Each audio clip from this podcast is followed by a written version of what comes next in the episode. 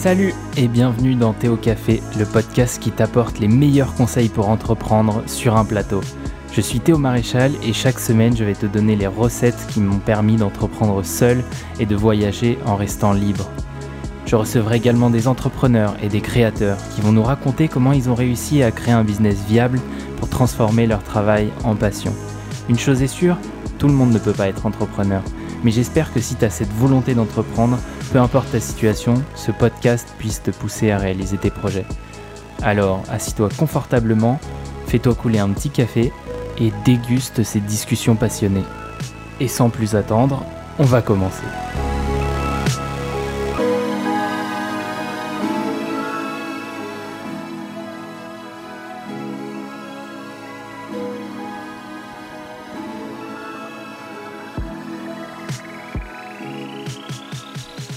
Bienvenue dans le Théo Café, nouvel épisode aujourd'hui. Je suis très heureux d'accueillir Baptiste Arnaud qui est le fondateur de Typebot.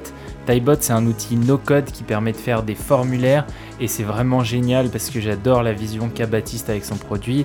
En plus il va nous parler de sa vie un peu de freelance développeur, c'est hyper intéressant, il y a plein d'insights. Et si jamais Typebot t'intéresse, Baptiste nous a fait un petit cadeau pour les auditeurs du podcast il vous propose moins 35% sur l'abonnement à vie de Typebot. Donc c'est pas du tout sponsorisé, voilà, il m'a pas payé. Euh, moi je fais ça juste parce que j'adore le produit et je le trouve vraiment intéressant. De toute façon, il y a un plan qui est gratuit donc vous pouvez tester. Mais si jamais vous avez besoin du plan premium, il est valable deux semaines, moins de 35% à vie avec le code THEO, T-H-E-O au moment de payer. Et voilà, vous pourrez profiter de Typebot. Et sans plus attendre, on va passer au podcast du jour avec Baptiste. Salut Baptiste, merci d'avoir accepté mon invitation au Théo Café. Alors nous, on se connaît depuis un petit bout de temps. Euh, D'ailleurs, on s'est vu quand même pas mal de fois euh, parce qu'on est on est potes au final avant d'être euh, avant que je sois host et toi invité de ce podcast. mais voilà, je trouvais ça hyper intéressant de t'inviter aujourd'hui parce que tu es en train de créer un projet donc qui s'appelle Typebot et au-delà de ça, tu es freelance développeur et en fait, je trouve ça hyper intéressant parce que j'ai pas trop de potes qui sont, euh, qui sont développeurs euh, autour de moi. Et, euh, et, voilà, je trouve ça hyper intéressant parce que c'est quelque chose que je connais pas forcément. Et j'aimerais bien que tu nous parles un, peu de ta vie de freelance développeur et comment est-ce que tu arrives à faire des projets à côté. Je trouve ça très intéressant. Mais avant ça, est-ce que tu peux te présenter et surtout présenter ton background jusqu'ici? Bien sûr. Alors merci beaucoup déjà pour l'invitation. Donc du coup, moi j'ai 25 ans, je m'appelle Baptiste. Euh, donc j'ai fait mes études à l'ECE Paris, donc qui est une école d'ingénieurs généralistes à Paris, donc sur 5 ans, euh, où on étudie un peu bah, beaucoup de choses en fait. Et, euh, et, je me suis spécialisé dans les objets connectés, réseaux et services.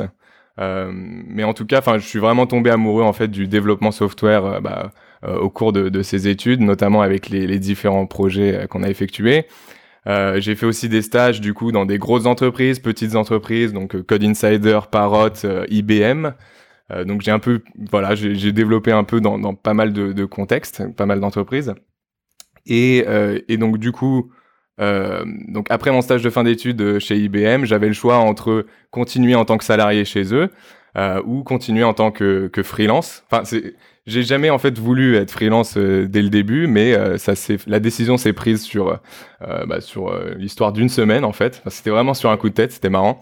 mais donc du coup freelance directement après mes études pendant deux ans environ. Et après j'ai eu envie de développer mes projets perso à 100% et, et, et voilà pourquoi pas bah, monter du coup un projet qui puisse servir aux autres.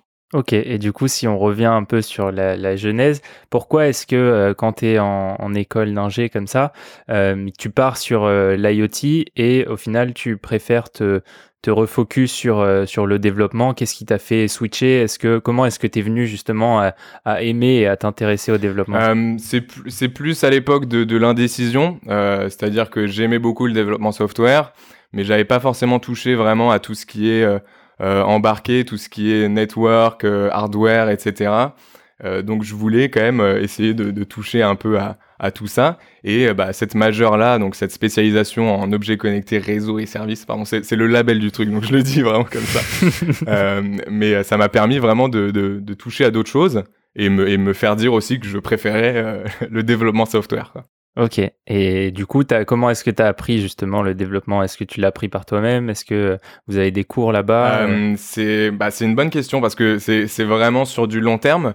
Euh, c'est-à-dire qu'en première année, on a commencé par euh, programmer en C, qui est un langage donc plutôt de, de, bas niveau. Donc quand on dit de bas niveau, c'est que c'est proche de la machine, donc c'est un langage qui est réputé pour être un peu complexe. Donc on a commencé par ça, c'était horrible. D'ailleurs, j'étais même en rattrapage euh, de, de langage C, quoi. Euh, donc à l'époque, j'aimais pas du tout la programmation. Et en fait, j'ai commencé à aimer quand on nous a présenté les trucs un peu plus concrets, donc euh, notamment le développement web, tout simplement. Et donc par exemple, on avait un projet, un projet où on devait cloner une application, donc pardon, un site web, mais on devait cloner Instagram en fait et c'était tellement complet, euh, non, c'était tellement concret, pardon, que euh, euh, bah, je m'y suis pris au jeu et j'ai un peu appris sur le tas comme ça. Et je me suis pas mal tollé. mais voilà, c'est depuis ce projet-là que je suis devenu un peu amoureux du développement et c'est au fur et à mesure que je me suis un peu perfectionné. mais ça s'apprend pas à un point, à un point donné, c'est vraiment sur le long terme. Et il faut être baigné dedans pendant au moins trois ans, je dirais, pour avant de dire qu'on a un, un, petit niveau, quoi. Ouais, et surtout, c'est quelque chose que, qui revient souvent, que j'ai souvent entendu euh, auprès des développeurs, c'est que ils arrivent, euh, enfin, ils se forment toujours en continu, parce que tu es obligé, les, les, les, langages évoluent, etc. Mais il y a toujours cette, euh, cette espèce. Alors, il y en a beaucoup qui sont formés avec le code du zéro, le, non, le site du zéro, enfin, toutes, toutes ces, toutes ces ressources-là qui étaient un peu gratuites et qui étaient un peu, enfin, qui étaient, c'était assez contributif comme environnement. Et je trouve ça assez intéressant comme, euh, tous les développeurs euh, ont, plus ou moins la même approche sur comment est-ce qu'ils apprennent. Bah, ils, commencent par, euh, par quelque chose. En général, c'est HTML, des trucs un peu simples. Bon, toi, c'était un peu plus compliqué. Et ensuite, ils, continuent, ils continuent. Et c'est quelque chose qui se fait dans le temps. C'est pas j'apprends ça et puis ensuite, je suis tranquille et, terminé. Ouais, bah pareil. Hein, c'est vrai que site du zéro, qui est maintenant Open Classroom. Mais à l'époque, ouais, c'est clair que c'est une ressource de dingue, quoi. Pour t'apprendre vraiment les bases en tant que débutant, c'est top. Ok, ok, très cool. Euh, et du coup, donc, si on, continue là-dessus, comment est-ce que, euh, au moment où tu as parlé de cette semaine un peu décisive où tu as réussi à, passer freelance, est-ce que c'est eux qui t'ont proposé de passer freelance ou est-ce que c'était une, initiative de ta part? Euh, Initiative de ma part, en fait, bah, j'avais, je voulais négocier mon, salaire, mon salaire d'entrée, en fait. Et et euh, je me suis rendu compte que c'était pas négociable, qu'ils avaient en fait une, une, grille salariale, tout simplement comme toutes les grosses entreprises, et que ça m'a fait réfléchir. En fait, je me suis dit, mais ok, je vais rentrer dans une grande, euh, dans une grande entreprise, et chaque année, potentiellement, je vais être augmenté de 3%. Enfin, tu vois, tu rentres, tu, tu deviens matricé par l'entreprise, et ça m'a fait prendre conscience un peu, enfin, notamment pendant le, le stage, en fait, on m'a parlé euh, euh, des, des, développeurs freelance qui arrivaient à, bah, à, gagner, à bien gagner leur vie, et à être assez flexibles et tout. Et c'est vrai que ça me, ça me parlait pas mal. Sauf que tout le monde dit euh, il faut d'abord avoir son carnet de euh, son carnet de contact avant de se lancer en tant que freelance, tu vois. Donc c'est pour ça que ça me mettait un peu des freins. Euh, mais c'est vrai que c'est durant, bah, du coup, cette fameuse semaine où je, je, me suis un peu plus renseigné et j'ai notamment regardé les vidéos de, de Harry JMG. Je, sais pas si tu connais, il me semble, ouais. Ouais. Et, je connais. Ouais. Et donc, ce mec a un discours assez particulier sur bah, comment se débrouiller seul. Et j'ai bien aimé son discours un peu euh, euh limite provocateur. Euh, je, je m'en fiche, tu vois. Et, et ça, ça m'a vraiment parlé. Je me suis dit, vas-y, let's go. Euh, je me lance. C'est un peu flippant au début, mais faut pas avoir peur, tu vois, tu vas. Ouais, parce que tu as dû créer ta. Enfin, je pense que tu as commencé avec une micro-entreprise, tu as fait euh, toutes les démarches type euh, ACRE, etc. Euh, et, ouais, donc, du coup, au final, est-ce que ça a été. Est-ce que. Enfin, est-ce que tu as trouvé des ressources pour, pour créer ça ou est-ce que c'est venu assez naturellement Tu t'es dit, bah, je vais me démerder par moi-même. Enfin, voilà, comment est-ce ah, que. C'était un des points. c'était un des points qui faisait peur, en effet, tout ce qui est. tout ce qui est administratif, tout ce qui est juridique, etc. Et en fait, euh, bah, c'était hyper simple parce qu'il y a plein de services euh, aujourd'hui qui te permettent de faire ça. Donc à l'époque, du coup, je suis, euh, je suis passé par Shine directement, qui est une banque pour les indépendants et qui te permet de créer tout simplement ta micro-entreprise. Enfin, du coup, c'est un formulaire Shine et il te crée ton entreprise, enfin ta micro-entreprise, et c'est hyper bien foutu, c'est hyper simple.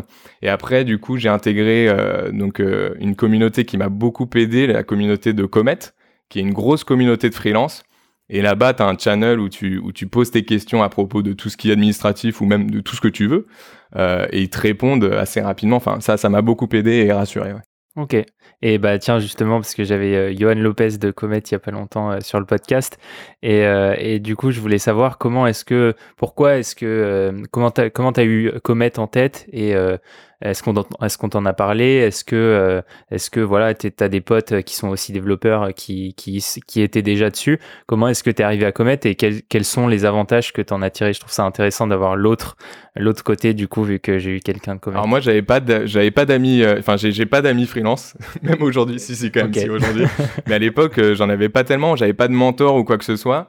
Donc j'ai dû un peu me débrouiller seul et en recherchant un peu bah, les plateformes de bah, de freelance euh, je suis vite tombé sur euh, la landing page Comet que j'ai adoré même visuellement. En fait, ça m'a donné envie de m'investir euh, vraiment auprès de Comet parce que j'adorais leur discours et bah, leur, je pas, leur leur idéologie quoi. Et, et, donc voilà, c'est comme ça que, enfin, c'est assez simple en soi de, de, rentrer dans leur communauté. Tu remplis un petit formulaire, tu dis qu'est-ce qui te motive, et c'est bon, t'es dedans, tu vois. Je sais pas si c'est toujours d'actualité aujourd'hui, mais il me semble que oui. Et même à l'époque, en fait, j'étais tellement euh, fan de Comet que je me suis dit, je vais que me mettre sur Comet, tu vois, je vais pas me mettre sur les autres plateformes. Ok, d'accord. Et au final, tu t'es mis sur d'autres plateformes quand même au, final, oui. bah, le problème, c'est que bah, euh, peut-être que maintenant ça marche beaucoup mieux, mais à l'époque, ils n'avaient pas quand même euh, beaucoup de missions. Pour, il y avait beaucoup de freelance pour quand même assez peu de, de missions. Et donc, même en tant que freelance, il faut que tu mettes toutes les chances de ton côté et que tu, que tu te fermes aucune porte, en fait. Euh, et donc euh, après, je me suis mis sur Malte, euh, enfin sur plein d'autres, plein d'autres services, la totale quoi. Ouais, ok.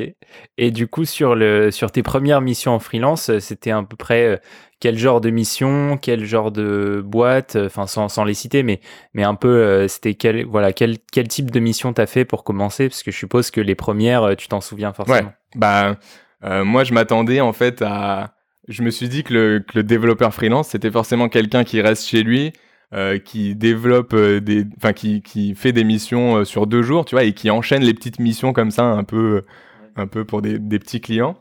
Et, en fait, bah, ma première mission, c'était donc dans une, grosse entreprise, comme si j'étais en fait salarié. Je venais sur site et, et c'était bah je pouvais rester là-bas potentiellement plus de trois ans, quoi. Enfin, c'était vraiment. Euh, ah oui. Je m'attendais pas à ce qu'on puisse faire ce genre de mission en tant que freelance, mais euh, ça se fait beaucoup en fait. Et ça, je savais pas, donc euh, donc c'était intéressant. Et donc du coup, finalement, j'ai fait que 9 ans dans cette, bah, qui est déjà beaucoup, tu vois, mais voilà, 9 ans dans cette entreprise. donc en l'occurrence, c'était par le biais de, de Malte. Donc quand tu t'inscris en tant que nouveau sur Malte, tu as une grosse visibilité. Et donc c'est vrai que euh, en quatre jours, j'avais trouvé ma première mission, tu vois. Donc c'était assez rassurant sur. Euh, bah, ça confirmait qu'il y a une vraie demande sur bah, mes compétences de dev et tout. Et du coup, c'était 9 mois, pas 9 ans. Parce que t'as dit 9 ans. J'ai dit 9 ans. voilà, j'ai 35 ans. Désolé, c'est 9 mois. Je suis ok, 9 mois. Je me disais, ça fait un peu beaucoup. Euh, et du coup, bah, moi, ce que je voulais savoir, c'est euh, toi, de, ton point de vue, quels sont les avantages que tu vois justement à avoir le statut de freelance versus le euh, statut de salarié? Et, et l'inverse Quels sont les aspects un peu plus négatifs du statut de freelance versus salarié? On sait qu'il y a une énorme mouvance vers ce statut-là de freelance qui est beaucoup qui est beaucoup plus libre sous certains aspects, mais il y a aussi quelques contraintes. voilà, j'aimerais avoir ton bah, avis. ce qu'il faut se demander avant, c'est donc en tant que salarié potentiel est-ce que tu as envie de faire du consulting ou est-ce que tu as envie de potentiellement rejoindre une équipe et développer un, produit, tu vois, un, service ou autre? Euh, Parce que quand tu es freelance, forcément, en fait, tu fais du conseil, tu vois. Et, et on le dit pas assez, mais en gros, dès que tu rejoins une boîte de conseil, c'est juste un intermédiaire qui va te placer dans des missions et c'est comme si tu étais freelance dans ces missions, mais sauf que tu travailles pour euh, cet intermédiaire. Et donc, quand tu deviens freelance, tu deviens consultant sans intermédiaire. Donc, tu as le choix euh, tu peux faire le choix en fait de tes missions. Et souvent en fait les boîtes de conseil vont te vendre le truc en mode on a accès à des clients hyper intéressants, tu vois. Mais je pense que euh, enfin c'est quoi qu'il arrive si tu veux faire du consulting dans le développement, euh, rien ne t'empêche d'être d'être freelance et donc ce sera la même chose sauf que tu vas tripler ton ton revenu quoi. voilà, donc l'avantage du coup d'être freelance euh, bah, si tu veux être consultant, c'est euh, fais du freelance quoi. C'est franchement euh, go parce que tu gagnes potentiellement beaucoup plus et tu as accès aux mêmes missions que si tu étais dans une boîte de conseil. Par contre, si tu es plus drivé par rejoindre une, une, une, équipe et développer un produit un peu sur le long terme, etc., tu n'auras pas la possibilité de faire ça en tant que freelance. Forcément, si tu es freelance, tu as moins cette notion de intégrer une équipe et, et être motivé avec les autres. Enfin, tu vois, il y a vraiment moins ce côté-là.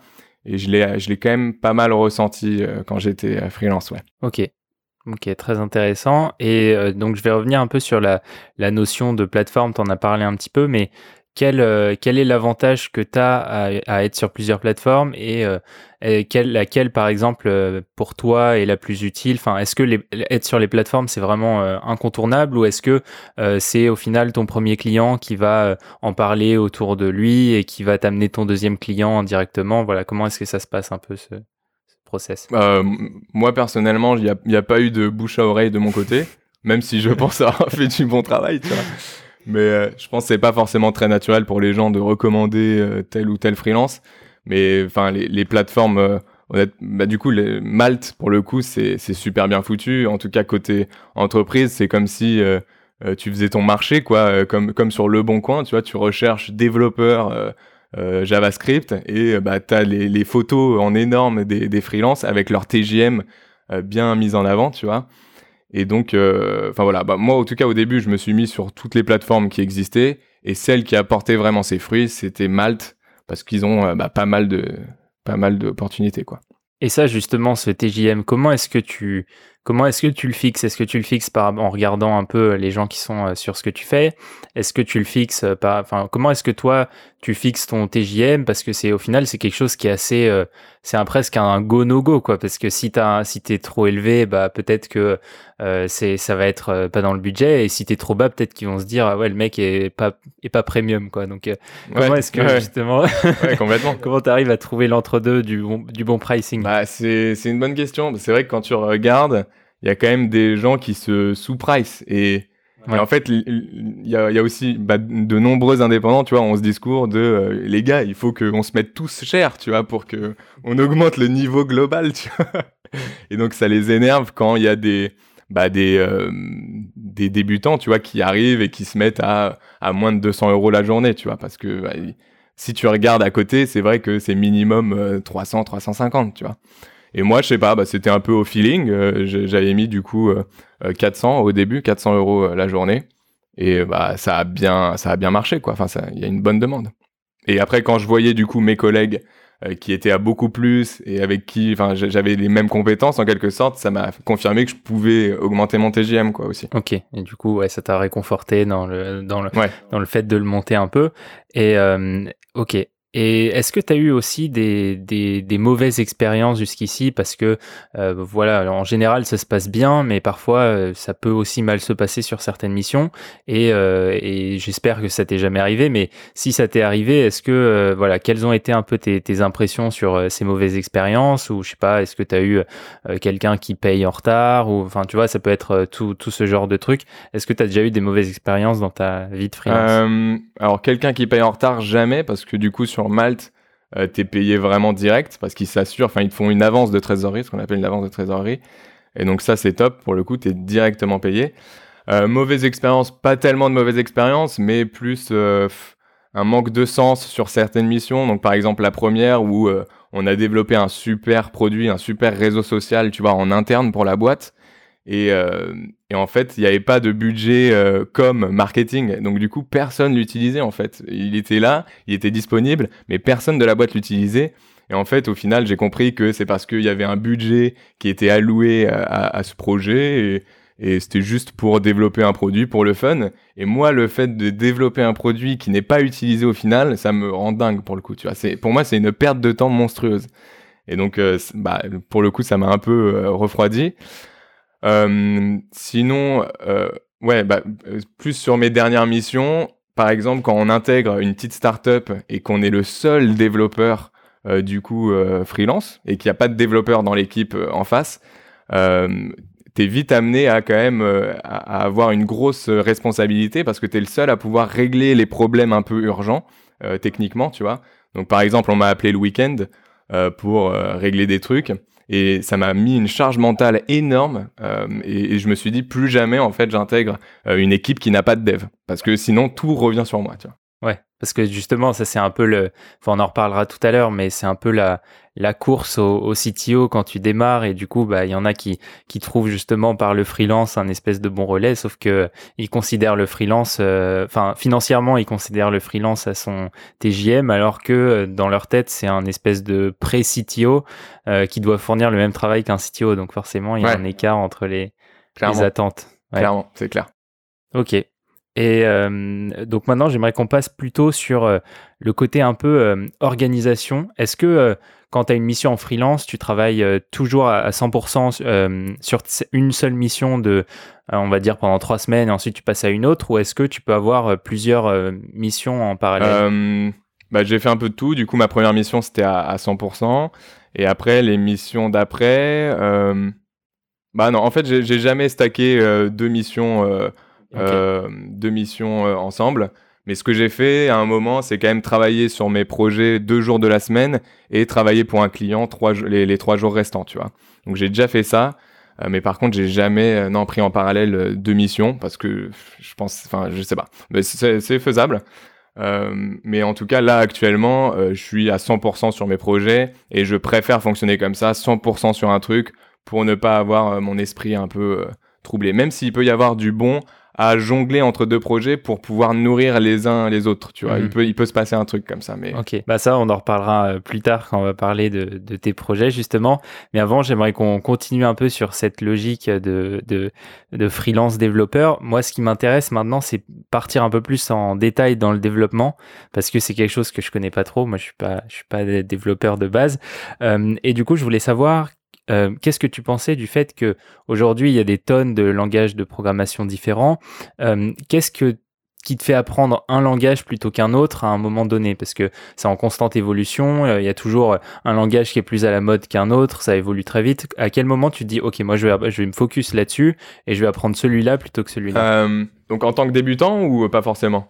Non, pas forcément, même, euh, même euh, un statut avancé. en fait, c'est vrai que c'est tentant quand tu es développeur de te dire Ah, je vais apprendre ce nouveau framework ou ce nouveau langage parce que c'est tendance et parce que euh, souvent, en fait, quand tu deviens expert dans un, dans un framework ou un, ou un langage, euh, tu vois les downsides du truc, tu vois les, les défauts de, de, ce langage, et toujours l'herbe est un peu plus verte ailleurs, et on te dit, ah bah tu sais quoi, Vue.js, c'est hyper euh, cool, et donc au final tu essayes Vue.js, et dès que tu es expert Vue.js, tu te dis, ah mais c'était mieux ailleurs, enfin tu vois, à chaque fois en fait, dès que tu deviens expert dans le langage, tu le détestes.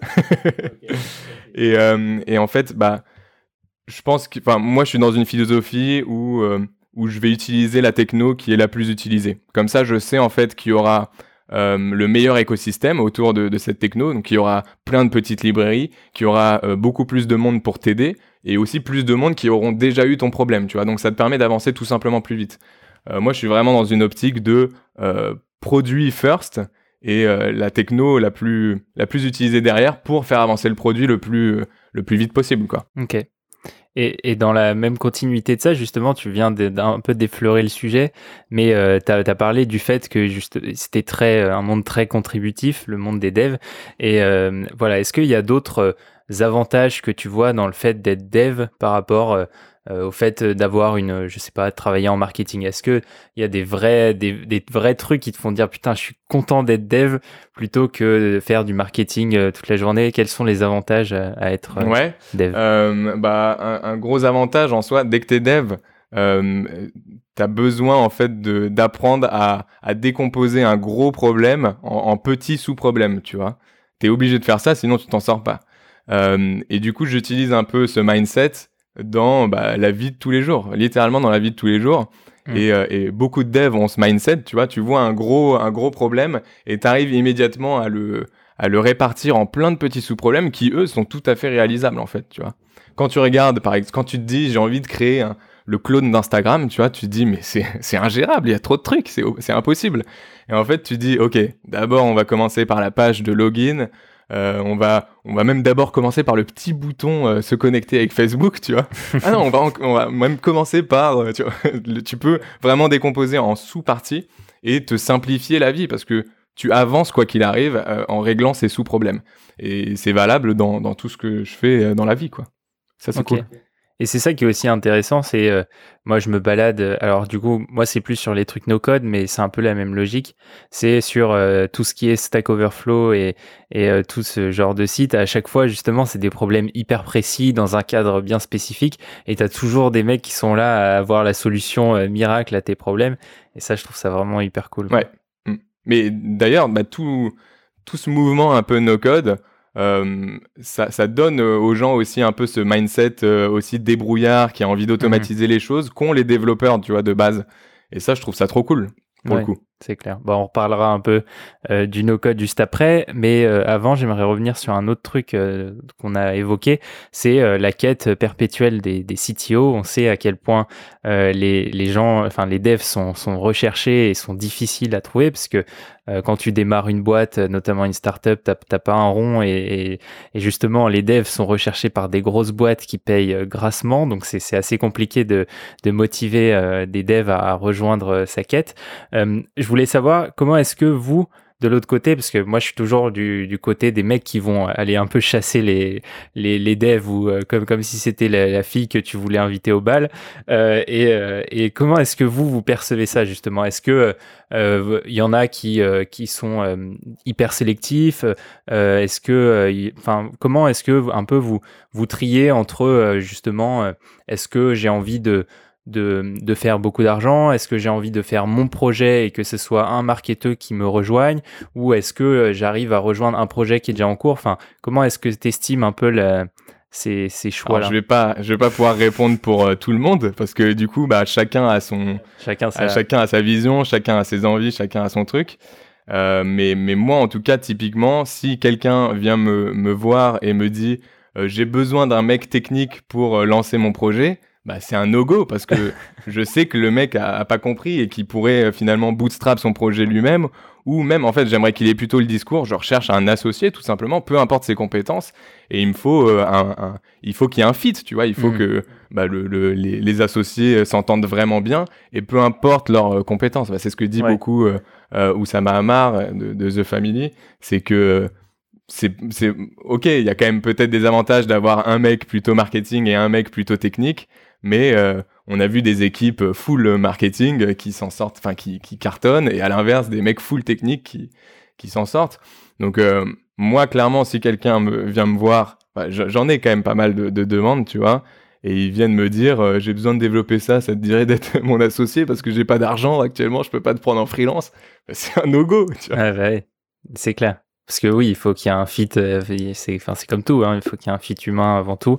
Et, euh, et ouais, surtout que surtout que c'est encore plus difficile parce que vous de l'autre côté, vous avez des, des, des propositions qui sont euh, qui sont hyper intéressantes. Ouais, clairement. Donc c'est d'autant plus difficile. Ok, maintenant j'aimerais qu'on passe un peu plus sur le côté projet. Euh, donc, t'en, t'en parlais un peu, tu, tu, fais des projets en parallèle. Tu as commencé avec un premier projet euh, que j'ai suivi. Euh, tu partageais. Alors, ça, c'est très intéressant. Il y a toutes les vidéos qui sont encore sur, euh, sur YouTube et qui sont hyper cool parce que tu montres étape par étape comment est-ce que tu as construit. Euh, c'était un, un, une app qui s'appelait TurnUp. Et en gros, le principe, c'était de partager, de faire des playlists collaboratives en soirée. est-ce que tu peux nous raconter un peu comment est-ce que t'es venu euh, cette, cette, idée de projet et euh, pourquoi est-ce que tu as voulu te filmer sur YouTube? Parce qu'au final c'est pas quelque chose que qui est hyper naturel de se dire ok là je vais me filmer sur YouTube. Voilà comment c'est venu et, et, pourquoi tu l'as mis sur YouTube? Alors j'avais cette idée de, de, projet depuis longtemps. En fait c'est quand je suis en soirée moi moi j'écoute beaucoup de musique et j'ai envie de partager un peu ma musique en soirée tu vois. Et dès que je suis en soirée et qu'il y a quelqu'un déjà qui passe sa musique donc qui est potentiellement branché aux enceintes avec le câble jack tu vois ou en Bluetooth peu importe eh ben, t'as envie de passer ta musique, soit tu viens le voir et tu lui dis est-ce que tu peux mettre cette musique sur ton téléphone, soit tu lui dis passe-moi le câble jack et euh, euh, tu fous une ambiance nulle dans la soirée parce que ça coupe le son, c'est un enfer. Donc je me suis dit, c'est évident qu'il nous, il nous faut en fait euh, une, une application qui te permette justement d'avoir une playlist collaborative où tu es un hôte euh, qui soit branché aux enceintes et tous les guests, n'importe qui en fait de, de, la même pièce peut se connecter à cette playlist et ajouter tout simplement son son à la chaîne et après tu peux upvote, enfin tu peux faire des trucs vraiment en temps réel, tu vois. Et, et donc j'avais vraiment cette idée depuis longtemps dans la tête et je, savais que c'était vraiment quelque chose que je, devais faire, tu vois, ça me donnait envie. Sauf que bah, voilà, j'étais freelance et je, testais un peu tout ça.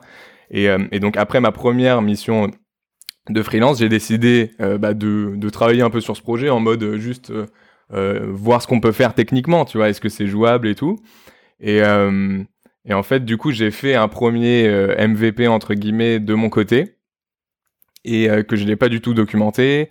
Euh, et j'étais pas satisfait en fait par le résultat parce que c'était une application mobile que j'avais fait en Flutter et j'utilisais en fait des librairies un peu spéciales qui étaient pas tellement compatibles. Enfin bref, c'était un peu buggé et j'étais pas satisfait du truc. Et donc j'ai fait une pause où je suis parti d'ailleurs au Japon faire un, petit road trip, tu vois. Et euh, pendant ce road trip, je lisais le livre de Peter Levels. C'est euh, Makers ou Make, je sais plus. C'est Make. Et et ça m'a un peu blown away, tu vois. Enfin ça m'a ça m'a donné enfin ça m'a j'ai vu, vu le truc complètement différemment, tu vois, et je me suis dit, ok, il faut en fait que je, que je documente euh, tout ce que je fais, que je reprenne à zéro et que j'avance hyper vite comme ça, tu vois.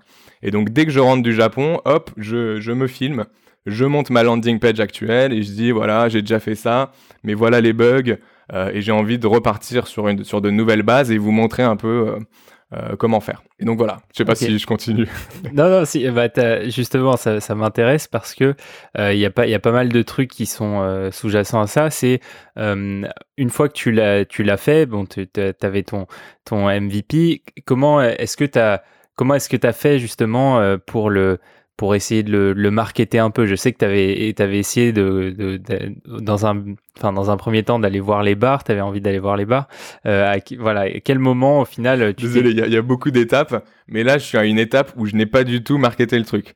Après, du coup, je, je, je refais le truc from scratch euh, en web application parce que mon idée c'était que tu puisses euh, euh, ouais, non, ah, ouais, alors punaise.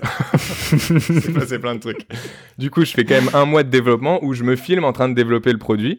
Je le lance sur Product Hunt, il y a des gens qui essayent, mais je me dis, il n'y a pas moyen de, monétiser tout ça et il n'y a pas vraiment d'utilisateurs. Et c'est dur, en fait, euh, d'amener des utilisateurs sur l'application parce qu'il faut leur dire potentiellement, leur envoyer peut-être une notification le vendredi soir, genre, hey, utilise Turnup et tout. Et j'étais pas forcément motivé. Euh, mais il y a un mec, suite à, ma, à mon lancement Product Hunt, qui m'a dit hey, mais est-ce que je pourrais utiliser cette application dans mon bar et proposer aux gens de euh, passer leur musique?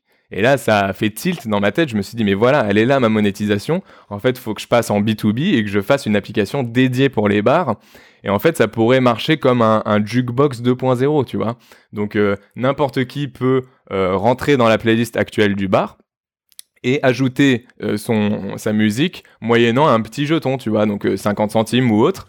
Et donc ce serait un peu le, jukebox digitalisé. C'était un peu mon idée. Et donc là, j'ai arrêté les vidéos YouTube, j'ai développé ça de mon côté pendant un mois et demi, et après j'ai dû euh, aller voir, aller voir les bars, que je n'ai pas fait à cause du Covid. ouais, et, et, au final, c'est quoi les, les, outcomes dont tu as tiré un peu de, cette première expérience, de, de tu as refait un peu ton, ton produit plusieurs fois. Quels, euh, quels enseignements tu as tiré de, cette, de ce premier projet? Euh, bah, Peut-être que, peut que j'ai pivoté un peu trop tôt, je pense. Euh, j'ai pas assez creusé l'histoire de, euh, bah, de l'application en mode B2C, tu vois. J'aurais pu vraiment essayer de plus marketer le truc pour, des, pour des gens comme, comme toi et moi, tu vois, pour des pour des customers. Mhm.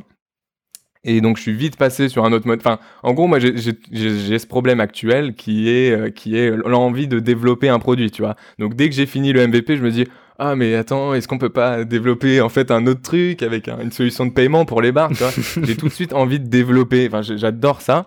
Et c'est un peu mon problème. J'ai du mal à m'arrêter et à marketer le truc et à l'annoncer, à le, à, le, à le donner aux gens, quoi. Euh, donc ouais, c'est ce que c'est ce que je retiens principalement, mais c'est toujours un problème aujourd'hui, c'est que j'adore le développement produit. Mais, au, mais au final, c'est ça qui est, qui est assez amusant, c'est que euh, l'intention a été belle et surtout elle a été confirmée parce que je crois qu'il y avait quelques semaines, euh, quelques semaines après ou mois après, il y avait Spotify qui avait sorti un truc, une fonctionnalité de playlist collaborative et je, sais plus si c'était Facebook qui avait sorti un truc aussi. Mais Facebook ont sorti Aux, c'est expérimental, c'est qu'au Canada. Euh, Spotify ont sorti le social listening qu'on peut utiliser, je crois, dès maintenant. On peut faire des playlists collaboratives. Euh, Apple Music aussi se lance dessus. Enfin voilà, tous les, enfin tous les géants. Euh, bah, pour moi, c'était évident qu'il y allait avoir ce, ce, genre de feature, tu vois. Playlist collaborative, c'est évident. Mais ça veut pas dire que j'allais, euh, ça veut pas dire que j'étais en avance, tu vois. C'est juste que ça, ça, ça, ça montrait peut-être qu'il y a besoin de ça, en tout cas. Ouais. Ok.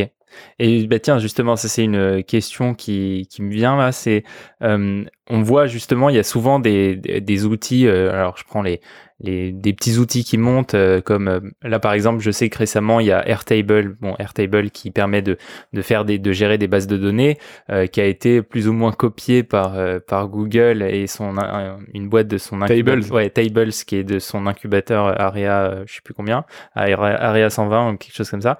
Et et, et du coup voilà, je voulais savoir un peu ton ton avis sur jusqu'à quel point est-ce euh, une boîte peut, être euh, facilement remplacée par une fonctionnalité d'une grosse boîte qui existe déjà. Parce que c'est quand même assez difficile et c'est fou de se dire qu'aujourd'hui, les, les, les GAFAM et toutes ces grosses boîtes peuvent en un claquement de doigts, ils mettent une équipe dessus en deux semaines et, ils peuvent euh, complètement euh, copier de A à Z un concept qui existe déjà. Alors comment est-ce que tu arrives à te protéger de ça et pourquoi est-ce que il euh, y en a comme par exemple Notion qui arrivent très bien à, gérer leur barque alors que alors qu'ils pourraient être copiés en 10 secondes? Ouais, bah c'est c'est un un vrai problème qu'on a aujourd'hui selon moi et le l'exemple le plus marquant quand même c'est c'est Snapchat. Euh, donc euh, Facebook a voulu racheter Snapchat parce qu'ils ont vu le potentiel du truc. Snapchat a refusé et donc Facebook a fait quoi? Ils ont mis une une une euh, bah, équipe pour développer tout ce qui est feature, tout ce qui est pardon stories dans, Instagram et ont en quelque sorte kill Snapchat tout simplement parce qu'ils sont beaucoup plus gros, ils ont beaucoup plus d'impact et ils ont déjà Instagram qui est énorme. donc ouais, c'est un vrai problème. Et, comment tu peux te protéger de ça? Bah soit t'acceptes le rachat. Soit, euh, pourquoi pas, euh, du coup, plus se focaliser sur une petite niche, mais tu vois, c'est pas évident. Après, moi, j'estime qu'il y a de la place pour tout le monde, et donc, faut arriver à se démarquer, euh, en quelque sorte, à, continuer d'innover, tu vois. Et Notion, ce qu'ils ont fait, c'est un truc qui est juste... Enfin, je pense que techniquement, en tout cas, c'est très compliqué à rattraper. Et c'est un truc tellement unique. Enfin, ça, à mon avis, c'est un peu dur de, de, copier le truc. Tu vois, je, sais pas comment dire. Il, y a, il se passe quelque chose quand tu utilises Notion, quoi. Ok, parce que toi, de ton point de vue euh, euh de dev, ça, je me rends pas compte moi de la complexité du d'un outil comme Notion, mais je suppose que ça doit être assez compliqué parce que ils sortent pas, ils, doivent bosser pas mal dessus, mais ils sortent pas non plus des nouvelles fonctionnalités tous les deux, toutes les deux semaines. Donc, euh, j'arrive pas à me rendre compte un peu de la complexité d'un outil comme ouais, Notion. Bah, tout ce qui est euh, euh, rich text editing, tu vois, c'est assez compliqué. C'est un truc sur le web qui est pas qui est pas évident. Euh, enfin, moi typiquement sur Typebot, mon projet actuel, j'ai dû euh, faire des, features un peu comme ça, de, où ça reconnaît le texte que t'écris et ça formate en fonction, tu vois. Et c'est vraiment des problématiques un peu un peu compliquées. Ouais, bah dès que je regarde le produit, je sais pas, je sais pas comment te dire, mais intuitivement, je sais que il y a du taf derrière, quoi. Et après, c'est aussi au niveau de de l'user experience. Enfin, c'est exceptionnel, mais, mais voilà, ouais, niveau dev, à mon avis, c'est pas évident. Ouais. Ok, bon, bah maintenant on va parler justement de, de, de ce qui nous intéresse le plus, c'est euh, c'est le dernier projet que tu as lancé. Et euh, moi j'étais hyper, euh, hyper étonné parce que euh, au final j'ai suivi l'outil un peu dans toute sa construction. Et même quand tu m'avais envoyé la, la, bêta, c'était déjà hyper solide et ça, ça marchait déjà hyper, très, hyper bien. Et du coup, pour, pour expliquer un peu ce qu'est Typebot, c'est un formulaire euh, donc style Google Form, mais euh, personnalisé sous la forme de chatbot, qui rend une expérience beaucoup plus fluide et euh, beaucoup plus humaine et beaucoup plus agréable. donc toi, tu as pris le, parti pris de le, de le faire sous, sous une forme de, de chatbot. je voulais savoir comment est-ce que ça t'est venu et, et comment est-ce que tu as fait pour pondre un truc aussi clean aussi rapidement? Bah, Du coup, pour remettre un peu dans le contexte, donc j'étais sur TurnUp avant le, le confinement. Et euh, donc je devais aller démarcher les bars et malheureusement il y a eu le confinement donc je devais forcément arrêter, euh, euh bah, mettre en stand-by en tout cas ce projet. Et, donc à l'époque j'étais avec donc un, ami qu'on a en commun Thomas et on essayait de brainstorm pour lancer un projet pendant le confinement quoi. On voulait vraiment créer un produit, un produit. Et du coup, on s'est dit, bah, comme, suivant les conseils de, de Oussama Hamar, encore une fois, de The Family, où il dit que euh, le plus simple, en fait, c'est de copier euh, une entreprise, euh, enfin le produit d'une entreprise actuelle et de mettre sa vision sur ce produit, tu vois. Donc du coup, on s'est dit quel genre de produit on aime bien théoriquement, mais qu'on pourrait améliorer? Et on a pris comme exemple Typeform, qui permet pareil de, de, générer des formulaires un peu, un peu sexy comme ça. Et on s'est dit, ok, bah, faisons un état de l'art de tout ce qui existe en génération de, formulaires. Et on est tombé sur Landbot, qui, euh, qui propose pas un formulaire en sortie, mais un chatbot. Et on est tombé amoureux en quelque sorte du truc. Et on s'est dit, ok, il faut absolument qu'on qu'on fasse euh, ce genre d'outil, mais à notre sauce, quoi. Et donc euh, avec Thomas, on a bossé donc main dans la main. Lui, il était plutôt côté design, même si, on, on, marchait un peu ensemble côté design. comment, comment on a pensé à ce design bah, Pareil, on, s'inspire énormément de tout ce qu'il y a sur Dribble, mais aussi on s'est beaucoup inspiré quand même de, Typeform au départ. Je pense qu'il faut pas avoir honte hein, de, s'inspirer des, trucs qui fonctionnent actuellement. Euh, parce que si tu essayes d'imaginer les trucs, euh, ça risque d'être un peu n'importe quoi, en tout cas au début si t'as pas un bon sens quoi. Et donc voilà, le MVP, bah, l'idée c'était de pouvoir euh, sortir un, chatbot très simple, sans intelligence entre guillemets. Et donc voilà, on, est la V1 était, la bêta même était fonctionnelle et, plutôt bah, sexy au niveau des animations. Voilà. Ouais, Ouais, c'était, c'était justement, c'était très propre. Et, euh, et moi, du coup, j'ai trouvé, euh, j'avais trouvé une super utilité à ça. C'est euh, pour tout, pour tout ce qui est les, les, un peu le chat de service client. Moi, je déteste avoir des chats en temps réel parce que ça t'oblige à rester devant l'ordi comme un plouc. euh, et, euh, et, du coup, je préfère justement ces trucs euh, de, enfin, ce côté euh, asynchronique, enfin asynchrone, qui justement te permet de donner une, un rendu assez fluide aux, aux gens qui, qui utilisent ton, ton formulaire. Donc, ils n'ont pas l'impression de remplir un formulaire de contact hyper chiant mais en même temps, ils s'attendent pas à avoir une réponse parce qu'ils comprennent que c'est un formulaire. Et ça, justement, je trouve ça hyper intéressant. Moi, c'est ce, je l'ai, je l'ai utilisé dans tous mes business, cette approche-là, et je trouve ça hyper cool. Mais du coup, ça me, ça m'amène à, cette idée-là. Euh, toi, quand tu l'as créé, j'ai vu que tu as, plusieurs euh, façons d'intégrer ton formulaire. Soit tu peux l'intégrer euh, directement sur une page web, soit tu peux l'intégrer dans un encart, euh, un embed sur une page web, soit tu peux le créer en, un peu en bulle de, chat en bas à droite comme un crisp intercom. Et euh, le dernier, c'est quoi? T'as quatre possibilités. Euh, pop-up? Peut-être que t'as dit pop-up? Ouais, le pop-up, ouais, c'est ça, pop-up. Là, tu peux faire sortir une pop-up. Euh, toi, quand, quand tu as pensé à ça à la base, est-ce que euh, tu, tu, pensais déjà à la fonctionnalité de chat style intercom ou pas du bah, tout? Pas du tout. Et je, je voulais avant, enfin, je voulais vraiment avant tout m'en détacher parce que, en vrai, c'est connu côté utilisateur. T'as envie d'avoir un vrai agent. C'est le must niveau, hmm. niveau customer support, tu vois. Euh, par contre, c'est vrai que bah, du côté de, l'entreprise, c'est un enfer parce qu'il faut que tu aies forcément une équipe qui soit, qui soit dessus à plein temps. Euh, donc moi, je voulais quand même me détacher de tout ce qui est, euh, bah, tu vois, je concurrence pas du tout tous les trucs qui sont live, live chat, donc tout ce qui est intercom, crisp, où tu vas parler finalement à un agent, un vrai, un, humain quoi. Moi, je me suis, je fais vraiment tout ce qui est chatbot, donc automatisation de conversation, et il faut vraiment réfléchir formulaire, pourquoi pas le changer en chatbot quoi. Et c'est pour ça que je je faisais un peu enfin au début on mettait pas on mettait pas l'embed petite bulle en bas à droite, on voulait que les gens le mettent plutôt en embed euh, directement sur leur site pour que ce soit plus euh, euh, que soit que soit moins assimilé à une bulle live chat. Parce que c'est vrai qu'en tant qu'utilisateur du coup on tombe sur une bulle qui est automatisée et on n'est pas tellement content parce que c'est un bot et tu voudrais parler à un vrai agent tu vois. Souvent c'est un peu comme ça donc voilà. Mais après, c'est vrai qu'il y a eu beaucoup de demandes sur Ah, est-ce que je peux l'embarquer en tant que bulle?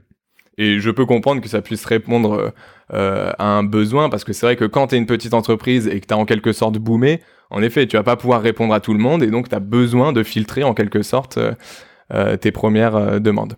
Ok, et justement, comment est-ce que tu arrives, toi, euh, je suppose que tu as, dû questionner tes clients pour avoir des retours comme ça, comment est-ce que tu arrives à prioriser les fonctionnalités entre ce qui est hyper urgent, ce qui est euh, nice to have, les changements vraiment structurels profonds que, qui sont plus sur du long terme? Comment est-ce que tu arrives à t'organiser euh, quand tu travailles seul ou à, peu avec une petite équipe sur un projet comme ça? Ouais, bah alors déjà, si tu écoutes tout le monde et que tu exauces les les vœux de tout le monde, euh, tu vas, tu vas te retrouver avec un produit qui n'a aucun sens, forcément, tu vois.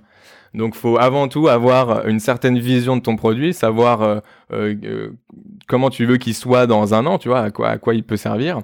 Et, et donc, du coup, après, tu filtres du coup les demandes qui vont, enfin celles qui vont dans le sens de cette vision, tu les mets dans ton backlog et après tu les priorises bah, techniquement combien ça va me coûter de, temps? Ensuite, est-ce que ça va être marketable? Enfin, est-ce que c'est un, truc que je vais pouvoir vendre en quelque sorte parce que c'est une feature cool? Donc voilà, après tu priorises ton backlog comme ça, mais bien entendu, il y a des features qu'on refuse de développer parce que ça va pas du tout dans le sens de, de, la, de la vision quoi. Et ça d'ailleurs, je trouve ça assez étonnant parce que euh, pour avoir pendant un moment, je travaillais dans une startup à Barcelone et je travaillais avec euh, pas mal de, développeurs et, euh, et j'étais surpris parce que le, des changements qui me paraissaient prendre, prendre des heures prenaient que quelques minutes et des, des, changements qui me, je pensais qu'ils allaient prendre 10 secondes pouvaient prendre 4-5 jours. Comment justement est-ce que tu arrives à, trancher sur ces trucs-là? Comme, Enfin, à quel quand tu travailles un peu, euh, voilà, comme toujours comme ça avec une équipe réduite, euh, comment est-ce que tu arrives à t'organiser, notamment peut-être à l'époque euh, où, où tu étais avec Thomas, sur toi tu fais ça, soit tu, toi, tu fais ça, dans une semaine pour atteindre cet objectif-là? Comment, quand es, je vois à peu près la démarche quand tu es, par exemple, quand tu fais du contenu ou tu dois publier à tel moment, tel moment, mais comment est-ce que tu arrives à, à t'organiser de cette manière-là quand tu es développeur? C'est super dur. Franchement, euh, mais je pense qu'aucun développeur arrive à correctement euh, euh, estimer le temps qu'il va passer sur telle ou telle feature parce que, bah, du coup, tout le monde se. Enfin, en tout cas, dans, dans, le mouvement un peu agile, Scrum, etc., tous les développeurs vont surestimer chaque feature pour être safe, un peu en quelque sorte. Et moi, j'ai plutôt tendance à être un peu, euh, t'inquiète, ça va me prendre euh, une après. Ou...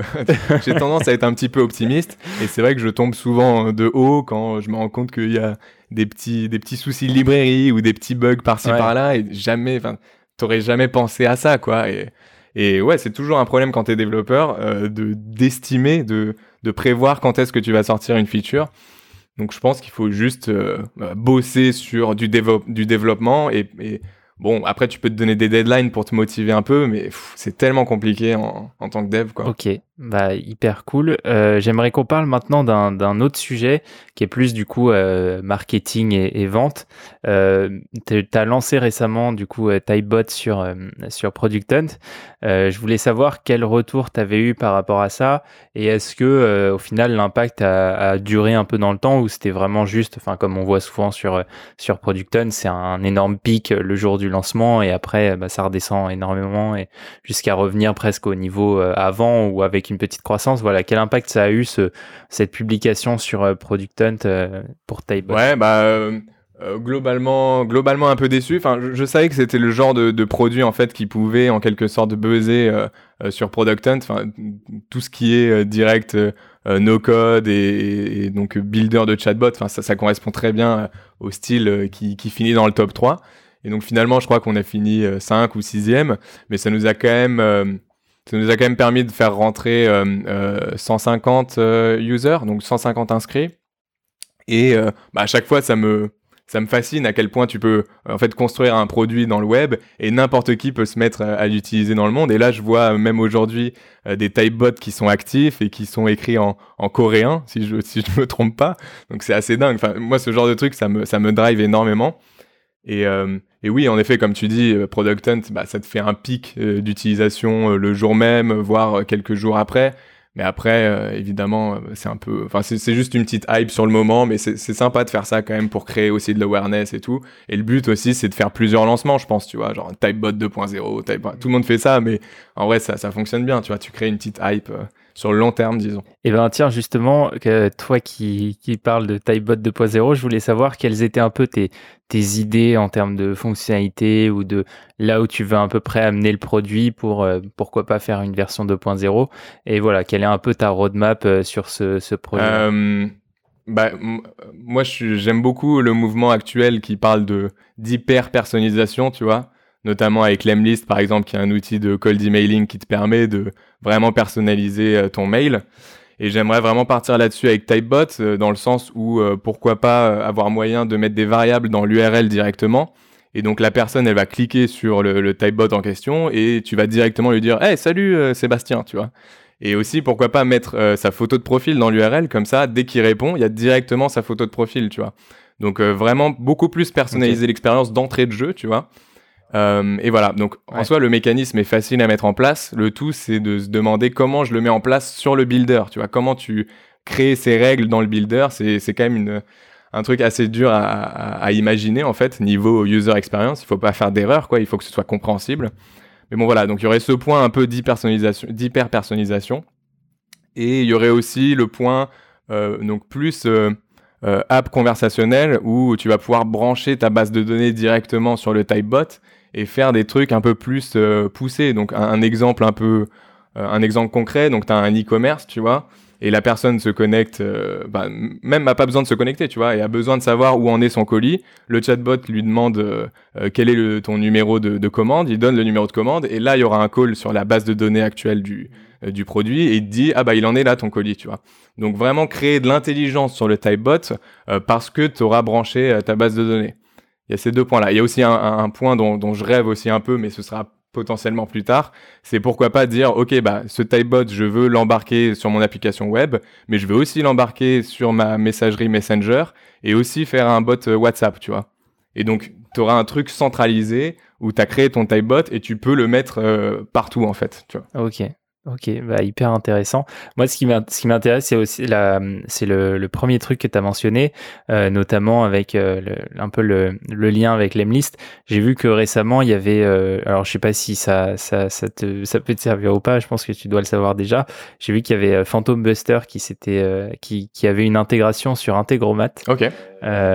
donc, c'est, je trouvais ça intéressant, peut-être pour euh, tirer justement des, enfin, les données que tu peux scraper de LinkedIn avec Phantom Buster, peut-être euh, les lier à, à Typebot. Euh, voilà, c'était juste un truc que j'ai vu et que je trouvais cool.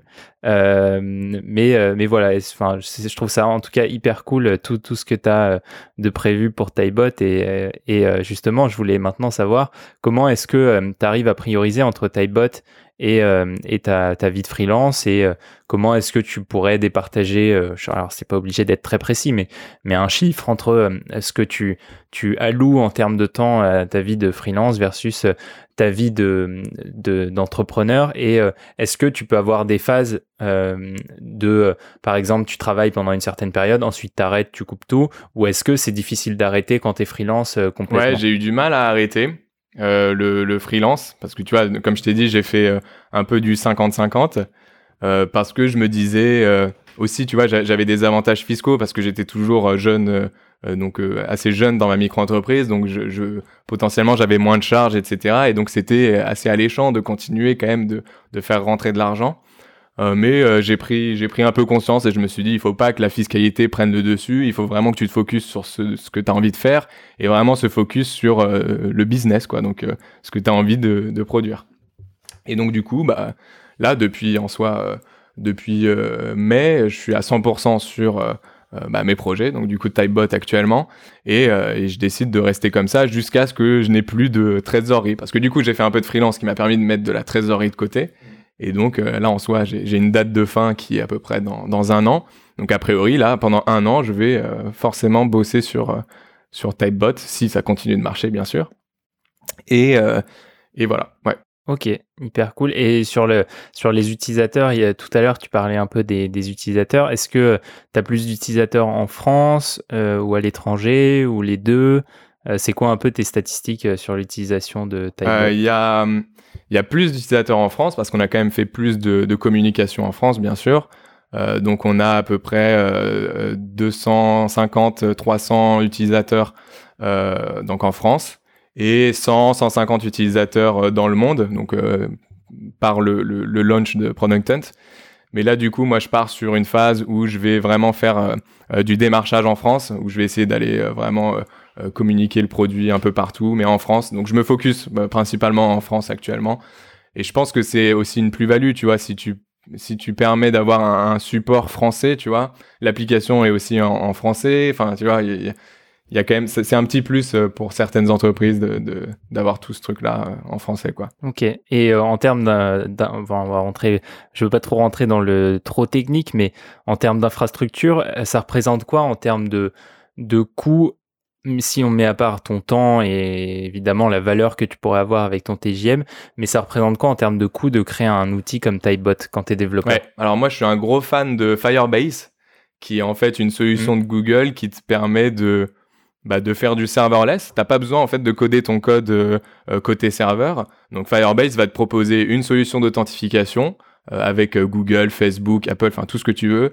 Euh, une, euh, une solution de base de données, notamment avec Firestore, une solution de storage où tu vas pouvoir stocker tes- les images de tes users, etc. Et plein d'autres trucs, tu as des notifications push, etc.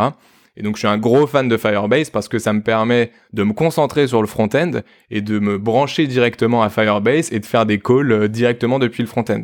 Donc tu te focuses sur l'application et tu réfléchis pas côté serveur. Donc ça c'est génial. Et après du coup le, business model de Firebase c'est du pay as you go. Donc tu as un gros un gros seuil euh, euh, où tout est gratuit en fait.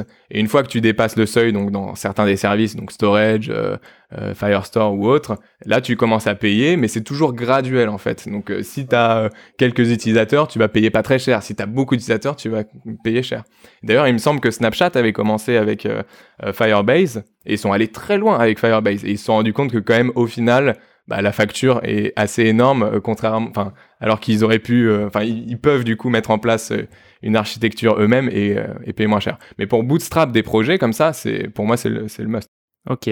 Donc euh, au final, euh, ouais, te- te- tes coûts ils sont assez limités. Ils quoi. sont moindres, beaucoup moins que euh, si j'avais bah, mon VPS, enfin si j'avais mon serveur qui tournait. ouais, clairement. C'est bien, bien avantageux quand, t'es- quand tu lances un projet comme ça. Ok. Bah maintenant, j'aimerais qu'on passe à un autre sujet qui, moi, m'intéresse beaucoup et je pense que tu dois suivre ça aussi avec un peu d'intérêt. C'est euh, toute cette mouvance du no-code. Alors, moi, j'en parle tout le temps. Euh, j'adore ça, j'adore le no-code, j'adore ce que ça permet de faire.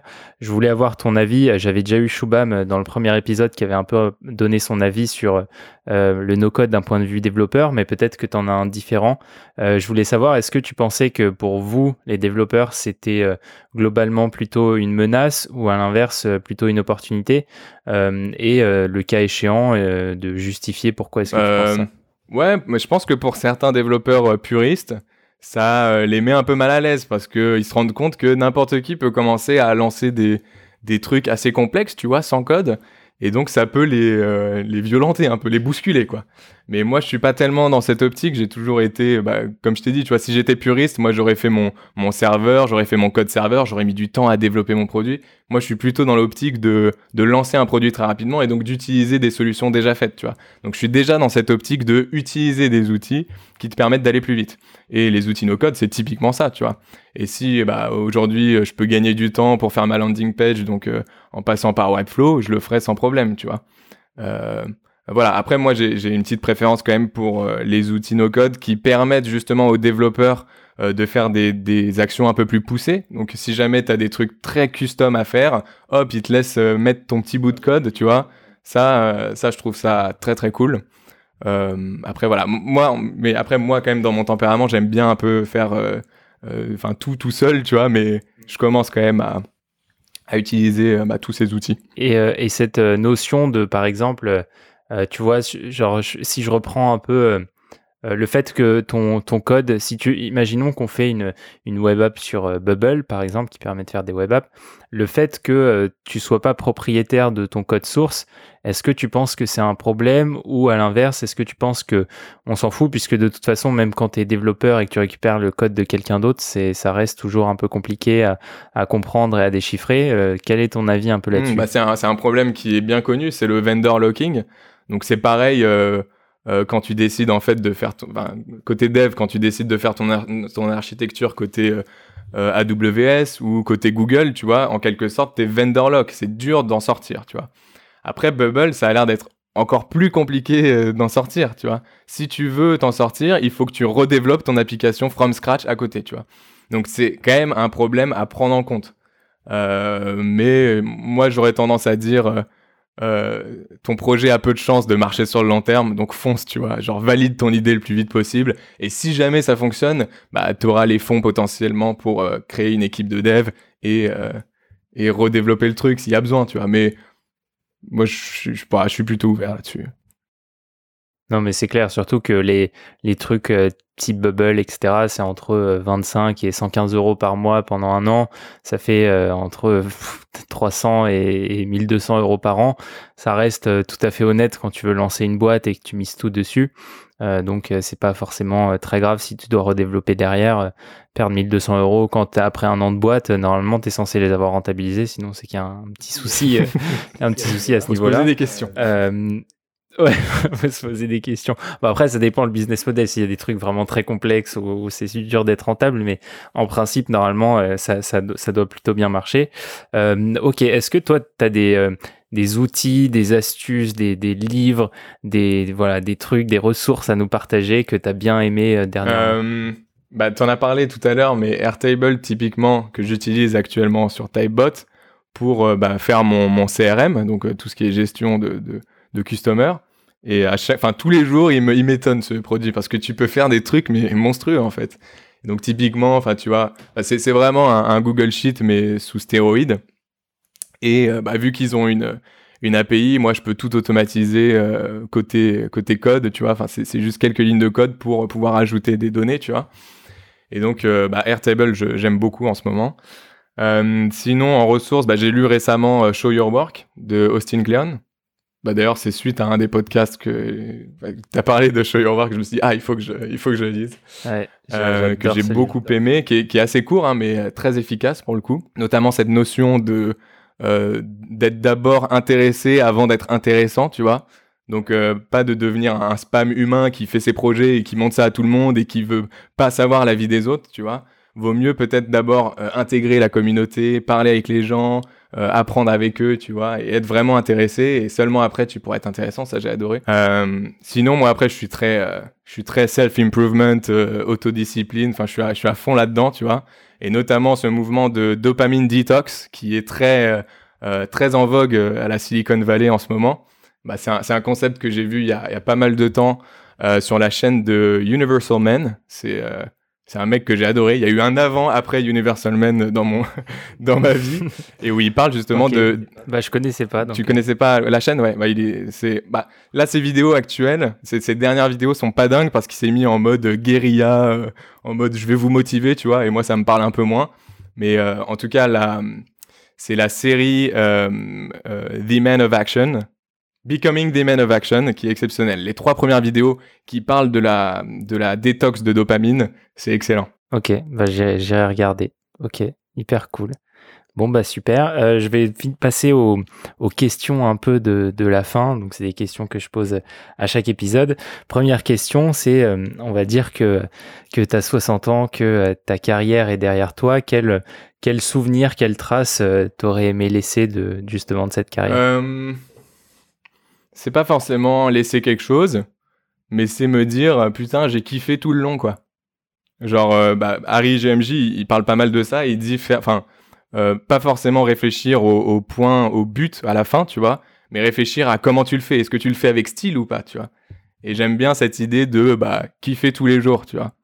Et si tu kiffes pas ce que tu fais chaque jour, bah faut peut-être se poser des questions. Est-ce que tu peux pas être plus libre? Est-ce que tu peux pas bah, faire vraiment ce qui te ce qui te fait kiffer Enfin voilà, c'est vraiment pouvoir me dire ah, tous les jours euh, j'ai kiffé. Il y, y, a eu des bas, il y a eu des hauts, mais euh, je me suis bien marré quoi. Ouais, essayer d'optimiser euh, chaque chaque truc pour que ce soit le le plus kiffant possible. Ok. Euh, et du coup, dans, un peu dans la même idée, qu'est-ce qui, toi, te drive le plus au quotidien? Est-ce que c'est plus, euh, alors je dis souvent, soit l'argent, soit la liberté, soit le fait de créer une équipe, mais, mais tu en as peut-être d'autres. Euh, qu'est-ce qui, quel est le truc qui est ton moteur, le truc qui te fait avancer? Ouais, la, liberté, bah, plus l'indépendance. Je sais pas, c'est assez en lien, mais je suis quelqu'un de fondamentalement, enfin, j'ai toujours voulu être indépendant dans tout ce que je fais. J'aime pas être dépendant des autres, quoi qu'il arrive. Donc euh, ça, ça me, bah, ça me drive énormément. Je, le suis aujourd'hui, donc euh, c'est cool. Euh, mais sinon, ouais, c'est vraiment cette cette notion de, de développer un produit qui puisse être utile pour les autres. Enfin, c'est pour moi, c'est le, le summum, quoi. J'adore développer des produits. Pourquoi pas rendre la vie des, des autres plus simple grâce à un produit que j'ai développé. Ok. Et euh, du coup, bah, je pense que c'est un peu la même idée, mais je demande aussi euh, si tu as une phrase euh, que les gens devraient se remémorer tous les matins en buvant leur café, ce serait quoi J'ai pas, pas tellement de, phrases comme ça, moi, mais je me, je me dis, en ce moment, je me dis souvent, pain first, pleasure later, tu vois. Parce que j'ai ma, ma, vraie théorie, c'est que ce qui te donne du plaisir plus tard, mais qui te fait souffrir tout de suite, c'est ce qui te tire un peu vers le haut, tu vois. Si tu veux faire un footing, tu vois, bah, c'est d'abord de l'effort, et après c'est un plaisir intense, tu vois, l'endorphine qui, qui parcourt ton corps, c'est exceptionnel. Et c'est pareil un peu pour tout, tu vois. Euh, alors que le pleasure first, tout ce qui va être euh, oh, euh, regarder une vidéo YouTube où tu vas rigoler ou, ou ouvrir Facebook, tu vois, bah t'as du pain later parce que t'es pas fier de toi, parce que t'aurais pu avancer sur quelque chose ou t'aurais pu lire un livre ou autre, tu vois. Donc souvent, je me dis un peu, allez, pain first, pleasure later. Tu vois. Ok, c'est hyper cool. Bah, je, je, la, je, la, garde aussi. Euh, Qu'est-ce qu'on peut te souhaiter pour euh, cette année euh, Alors, évidemment, du succès pour Typebot, mais peut-être au-delà de ça, si tu as d'autres. Ouais, un maximum d'argent. non, bah écoute, je, vais continuer à 100% sur Typebot. Donc là, comme je t'ai dit, je rentre dans une phase où je vais beaucoup plus développer le business. Donc je vais démarcher les entreprises, etc. Euh, donc, euh, bah, euh, avoir plus d'utilisateurs, tout simplement. Hein, ça me ferait bien kiffer et, garder la santé. Ouais, santé, c'est plus important. C'est important, surtout en cette période. ok, et dernier point, où est-ce qu'on peut te retrouver pour peut-être échanger avec toi ou si on est intéressé par ta bah, Je suis le plus présent sur LinkedIn. J'essaye un peu, enfin, j'ai pas encore essayé Twitter, mais c'est dans ma, dans mon idée. Mais pour l'instant, LinkedIn, n'hésitez pas. Bah Twitter c'est cool mais ça tu peux vite euh, tu peux vite te perdre quoi donc faut faut être assez euh, assez ouais, faire gaffe à ça. OK bah écoute Baptiste merci beaucoup d'être passé au Théo Café et je te dis à bientôt et peut-être qu'on refera un podcast dans un an où tu nous parleras de de ce qui est devenu Typebot entre temps. Bah, merci beaucoup pour l'invitation, c'était un vrai plaisir. OK ça roule et puis je te dis ciao. Et voilà, l'épisode du jour est terminé, j'espère qu'il t'a plu. Si c'est le cas, pense à bien t'abonner sur Apple Podcast et Spotify et à donner une note sur Apple Podcast de 5 étoiles, ça m'aiderait beaucoup parce que ça aide le podcast à être plus visible. D'ici là, tu peux également me retrouver sur théomaréchal.com et t'abonner à ma newsletter le Théo Thursday où je partage les meilleures astuces pour créer ton projet sans code ni investissement. Tu peux également m'envoyer tes questions par audio grâce au lien qui est en description. C'est un lien qui permettra d'enregistrer un message vocal et j'essaierai de répondre à toutes tes questions dans un épisode dédié que je ferai prochainement. D'ici là, je te souhaite de passer une très bonne semaine comme d'habitude et surtout, garde toujours cette envie d'entreprendre. Salut